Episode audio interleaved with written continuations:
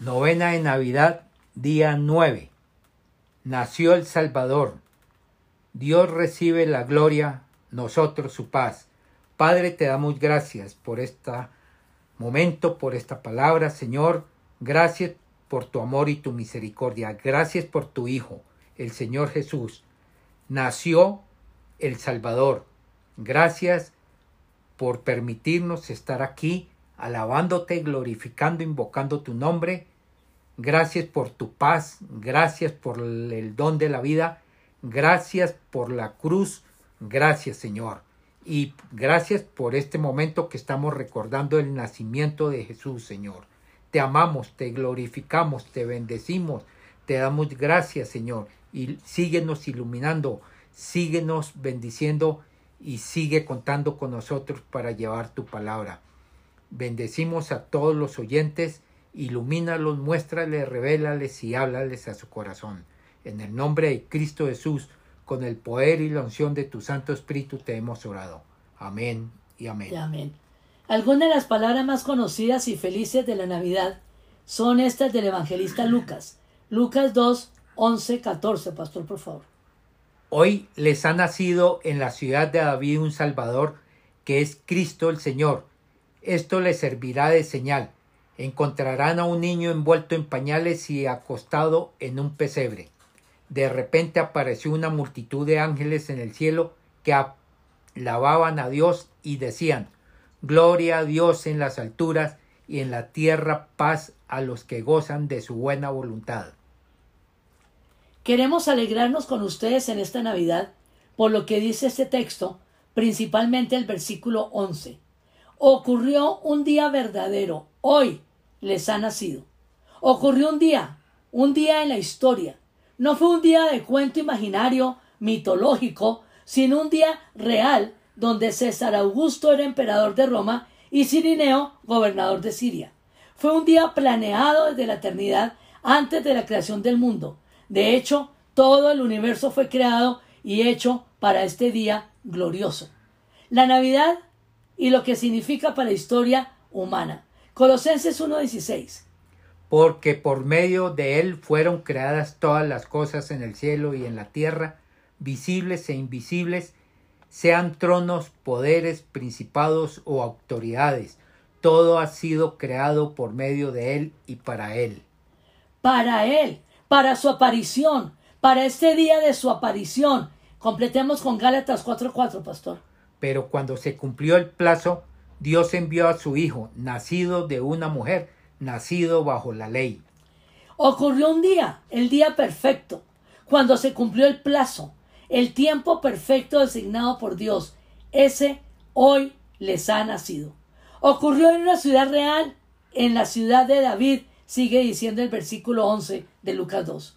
Ocurrió en una ciudad, no fue en Narnia, no fue en una galaxia muy, muy lejana. Ocurrió en una ciudad que aún hoy en día existe. El nombre de la ciudad es Belén. Leámoslo en Lucas 2.4, pastor. También José, que era descendiente del rey David, subió de Nazaret, ciudad de Galilea, a Judea. Fue a Belén, la ciudad de David Belén está como a 10 kilómetros de Jerusalén. Belén, donde vivió Isaí, el papá de David, el gran rey de Israel. Belén, la ciudad de la cual profetizó Miqueas. Volvamos al profeta menor Miqueas, pastor, ahora capítulo 5, versículo 2. Pero de ti, Belén Efrata, pequeña entre los clanes de Judá, saldrá el que gobernará Israel. Sus orígenes se remontan hasta la antigüedad hasta tiempos inmemoriales. Ocurrió en una ciudad, una ciudad real, tan real como, como lo es la ciudad de Bogotá. Nació un Salvador, Mesías y Señor. Un Salvador. Seguimos completando el versículo 11 de Lucas 2. Hoy les ha nacido en la ciudad de David un Salvador. Si alguna vez hemos pecado contra Dios, entonces necesitamos un Salvador. ¿Qué dice Mateo 1.21, pastor? Dará a luz un hijo, y le pondrás por nombre Jesús, porque él salvará a su pueblo de sus pecados. Solo Dios puede perdonar los pecados que cometemos contra él. Es por eso que envió a su Hijo al mundo, porque el Hijo es Dios y por eso Jesús dijo, sigamos con el, el evangelista Mateo, ahora capítulo 9, versículos 5-6. Porque es más fácil decir tus pecados quedan perdonados o decir levántate y anda? Pues para que sepan que el Hijo del Hombre tiene autoridad en la tierra para perdonar pecados, se dirigió entonces al paralítico, levántate, toma tu camilla y vete a tu casa. Por eso ha nacido un Salvador, que además es Cristo. Hoy les ha nacido en la ciudad de David un Salvador que es Cristo. Sigue diciendo el versículo 11 de Lucas 2. Cristo es la palabra en español para Cristos, que significa ungido, que a la vez significa Mesías. Pastor Juan 1.41. Andrés encontró primero a su hermano Simón y le dijo, hemos encontrado al Mesías, es decir, el Cristo. Y leamos ahora en el mismo libro de Juan, capítulo 4, 25, versículo 25. Sé que viene el Mesías, al que llaman el Cristo, respondió la mujer. Cuando Él venga, nos explicará todas las cosas. Este es el ungido que fue predicho, esperado, el que fue ungido más que todos los demás. Salmo 45, 7. Tú amas la justicia y odias la maldad. Por eso Dios te escogió a ti y no a tus compañeros. Tu Dios te ungió con perfume de alegría. El Rey Supremo y ungido, el Profeta Supremo y ungido, el Sacerdote Supremo y ungido. Todas las promesas que ha hecho Dios son sí en Cristo. Segunda de Corintios 1.20, pastor. Todas las promesas que ha hecho Dios son sí en Cristo. Así que por medio de Cristo respondemos amén para la gloria de Dios. Él cumplirá todas las esperanzas y sueños de Israel y hará más, mucho más, porque Él es también el Señor. El versículo completo de Lucas 2.11 dice, Hoy les ha nacido en la ciudad de David un Salvador, que es Cristo el Señor. El Padre eterno, poderoso Dios, gobernador y rey del universo. Isaías 9:6-7, pastor. Porque nos ha nacido un niño, se nos ha concedido un hijo la soberanía reposará sobre sus hombros y se le darán estos nombres. Consejero admirable, Dios fuerte, Padre eterno, Príncipe de paz. Se extenderán su soberanía y su paz y no tendrán fin.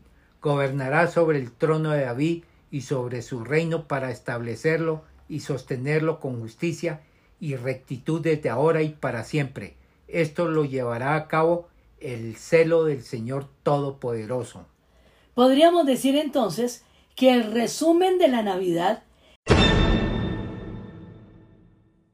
es el gobierno eterno, universal, soberano del Señor.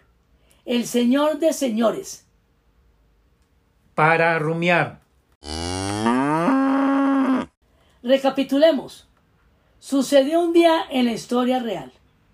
Sucedió en una ciudad en un mundo real. Nació el Salvador para quitar toda nuestra culpa si nos arrepentimos. Nació el Cristo para cumplir todas nuestras esperanzas si confiamos y le creemos a Él. Llegó el Señor para derrotar a todos nuestros enemigos y protegernos para siempre si le obedecemos.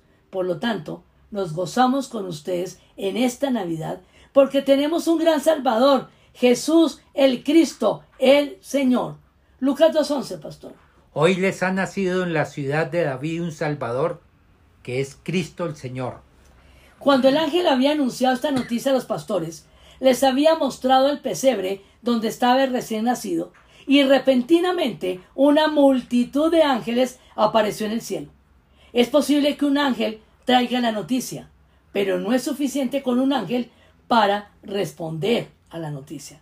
El significado de esta noticia necesitaba una multitud de ángeles. Eso es lo que nos dicen los versículos 13, 14 de Lucas 2. De repente apareció una multitud de ángeles del cielo que alababan a Dios y decían, Gloria a Dios en las alturas y en la tierra paz a los que gozan de su buena voluntad. Esta dichosa noticia tiene dos grandes propósitos. Primero, gloria a Dios en las alturas y segundo, en la tierra, paz a los que gozan de su buena voluntad. La llegada de este niño será la mayor revelación de la gloria de Dios, incluso entre las alturas celestiales, y la llegada de él traerá paz al pueblo de Dios, quienes un día llenarán la tierra con justicia. Isaías 9:7. Se extenderá su soberanía y su paz, y no tendrá fin. Gobernará sobre el trono de David y sobre su reino, para establecerlo y sostenerlo con justicia y rectitud desde ahora y para siempre. Esto lo llevará a cabo el celo del Señor Todopoderoso. Lo primero y más importante es que Dios es glorificado por el nacimiento de Jesús. Y lo segundo es que la paz llegará a todas partes donde Él sea recibido. Estos son los grandes propósitos de la llegada del Mesías. Una gloria que siempre sube de la humanidad hacia, hacia Dios y la paz que siempre baja de Dios hacia la humanidad. Que la, que la gloria de Dios sea cantada entre los seres humanos por amor de su nombre, pero también que la paz de Dios sea experimentada entre ellos por amor de su nombre. Es difícil que haya una mejor manera de resumir lo que Dios pensaba cuando creó el mundo o cuando vino a reclamar el mundo en Jesucristo. Y esto, y es esto.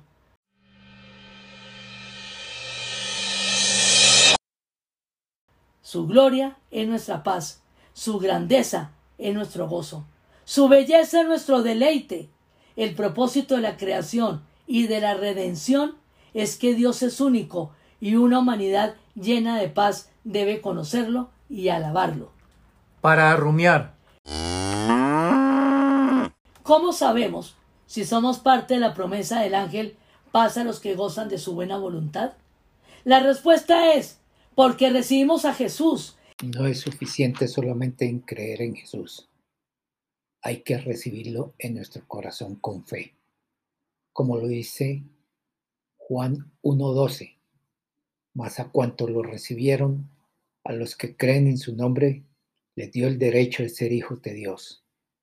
En Romanos 10, 9, 10 dice que si confiesas con tu boca que Jesús es el Señor y crees en tu corazón que Dios lo levantó entre los muertos, serás salvo, porque con el corazón se cree para ser justificado, pero con la boca se confiesa para ser salvo. Si has recibido a Jesús en tu corazón, eres un hijo de Dios. Si no lo has recibido, te invito a que digas esta oración de todo corazón, con la boca, voz audible, creyendo en tu corazón. Así nos da el derecho de ser hijos de Dios. Repite con todo tu ser, cuerpo, alma y espíritu. Con tu boca, creyendo en tu corazón, esta oración. Señor Jesucristo, ahora entiendo de que me amas y te necesito. Gracias porque moriste en la cruz por mis pecados. Te abro la puerta de mi corazón y te recibo como mi Señor y mi Salvador. Te cedo el trono de mi vida. Hazme la persona que tú quieres que yo sea. Gracias por darme vida eterna. Amén y amén. Si la hiciste, si repetiste esta oración con fe, a partir de hoy eres un hijo de Dios. El propósito de Dios para nosotros no es darnos su paz, sino que antes Él gobierne sobre nuestras vidas. Su propósito es darnos paz cuando Él se convierta en la persona más importante y gloriosa de nuestra vida. Un corazón decidido a mostrar la gloria de Dios experimentará la paz de Dios y para finalizar queremos dejarle lo siguiente como nuestro regalo para ustedes en esta Navidad.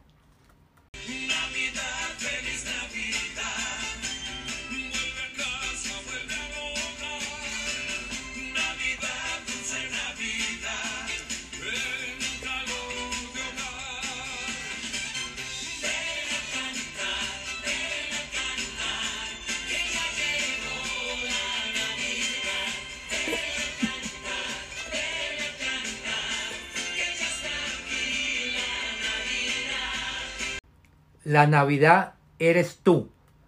La Navidad eres tú cuando decides nacer de nuevo y te dejas transformar por el Espíritu Santo.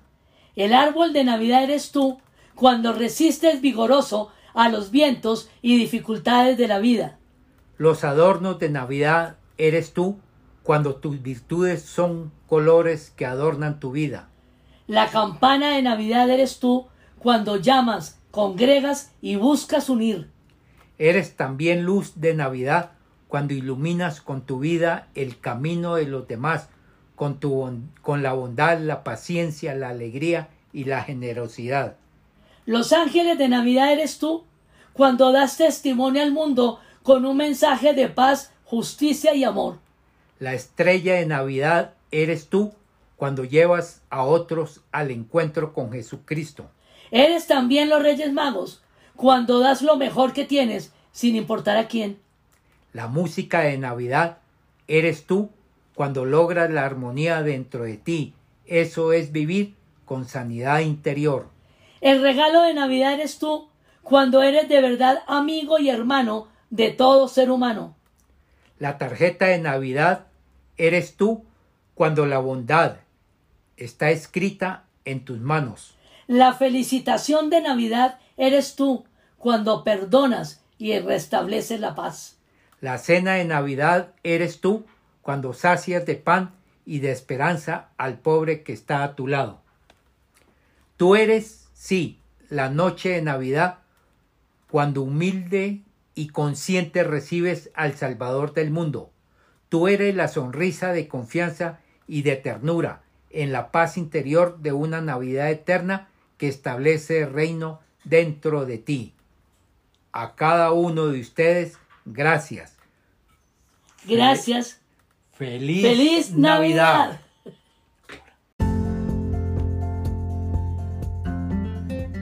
Una vez más, Señor, te damos gracias. Gracias, Señor, porque este es el mensaje más maravilloso que podemos dar y que podemos entender. Gracias por darnos el privilegio de poder traer revelación del propósito, el por qué, el para qué, el motivo por el cual tú enviaste a tu unigénito Hijo a la humanidad.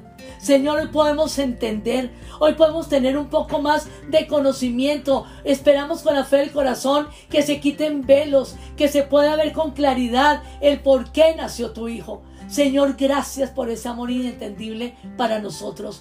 Gracias, Señor, porque realmente la Navidad somos nosotros. Somos nosotros por lo que tu Hijo ya hizo, Señor. Que realmente si tu Hijo está en nuestro corazón, nosotros debemos ese mensaje de Navidad. Que seamos el árbol, la tarjeta, la cena, eh, las luces. Señor, que nosotros podamos irradiar lo que sucedió en ese pesebre, porque tú estás en el pesebre en nuestro corazón.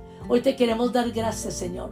Y que con la fe del corazón, todos los que nos están oyendo, los, los que nos han oído, los que por primera vez oigan estos podcasts, tengan una feliz Navidad porque han aceptado a tu Hijo en su corazón.